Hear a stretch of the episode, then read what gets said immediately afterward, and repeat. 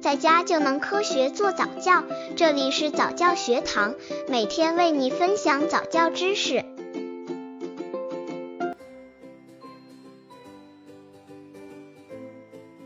婴儿抚触的好处有哪些？宝宝抬头抚触方法。宝宝出生后的第一个技能抬头，让很多妈妈操心。有的宝宝到四五个月，小脑袋依然不能很硬朗的抬起来，这个时候焦急的妈妈就不知道如何是好。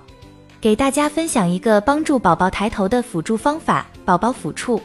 医学上将宝宝抚触及婴儿抚触定义为医疗方法。胎儿自出生接受母亲产道收缩这一特殊的抚触，皮肤是人体接受外界刺激的最大感官。刚接触早教的父母可能缺乏这方面知识，可以到公众号早教学堂获取在家早教课程，让宝宝在家就能科学做早教。正常宝宝自出生之日起两个月后就能够俯卧抬头四十五度，若竖抱时头部稍能挺直，并能随着视线转动九十度。三个月大宝宝头部能挺直，头能随视线转动一百八十度，在俯卧时能用上肢把上身支撑起来，且能抬头；在仰卧位时也能把头抬起来。若宝宝抬头较慢，妈妈可以尝试给宝宝做背部抚触。早期抚触就是在婴儿脑发育的关键期，给脑细胞和神经系统以适宜的刺激，促进婴儿神经系统发育，促进生长及智能发育。对于经常做抬头锻炼的宝宝，妈妈经常做抚触，可以缓解宝宝背部、颈部肌肉压力，减轻因锻炼而引起的疲劳不适感。什么时间、地点做宝宝背部抚触最合适？一、选好最佳时段、最佳时间。宝宝抚触的最佳时段在两次喂奶之间，宝宝的情绪稳定，没有哭闹和身体不适的时候。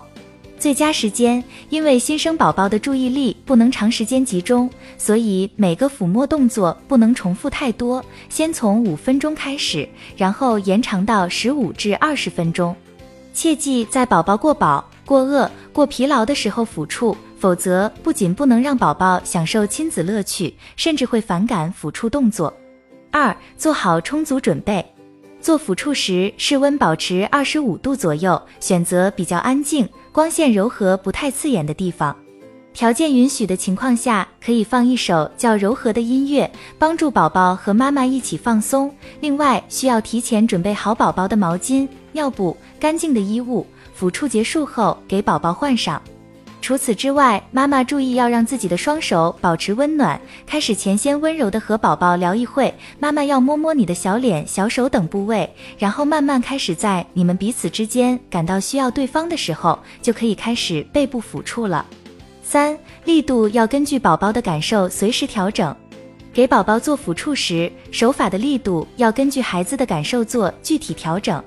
正常标准是做完抚触之后，宝宝皮肤微微发红，就表示力度刚刚好。如果宝宝皮肤没有变色，说明力度不够。如果刚刚做了几下，皮肤就红，刚说明妈妈的力量用的太大了。之后随着宝宝月龄的增长，力度也需要慢慢往上加。四，不必太过循规蹈矩。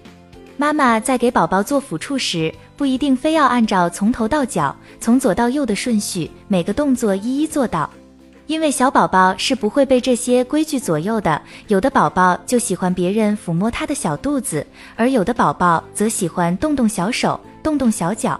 所以，妈妈在进行抚触时，可以根据自己宝宝的喜好来安排，可以打乱抚触的顺序，或自创几个宝宝喜欢的动作。五。宝宝情绪不好时，停止抚触。宝宝哭了，抚触就要停止。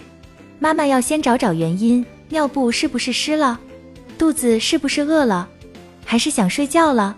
或是哪里不舒服了？如果不是这些客观原因，就是宝宝不喜欢抚触。因为每个孩子的个性都是不同的。当他不愿意接受抚触的时候，最好给他一些其他的活动，比如一段优美的音乐，或是一个轻松的游戏，同样可以达到抚触的效果。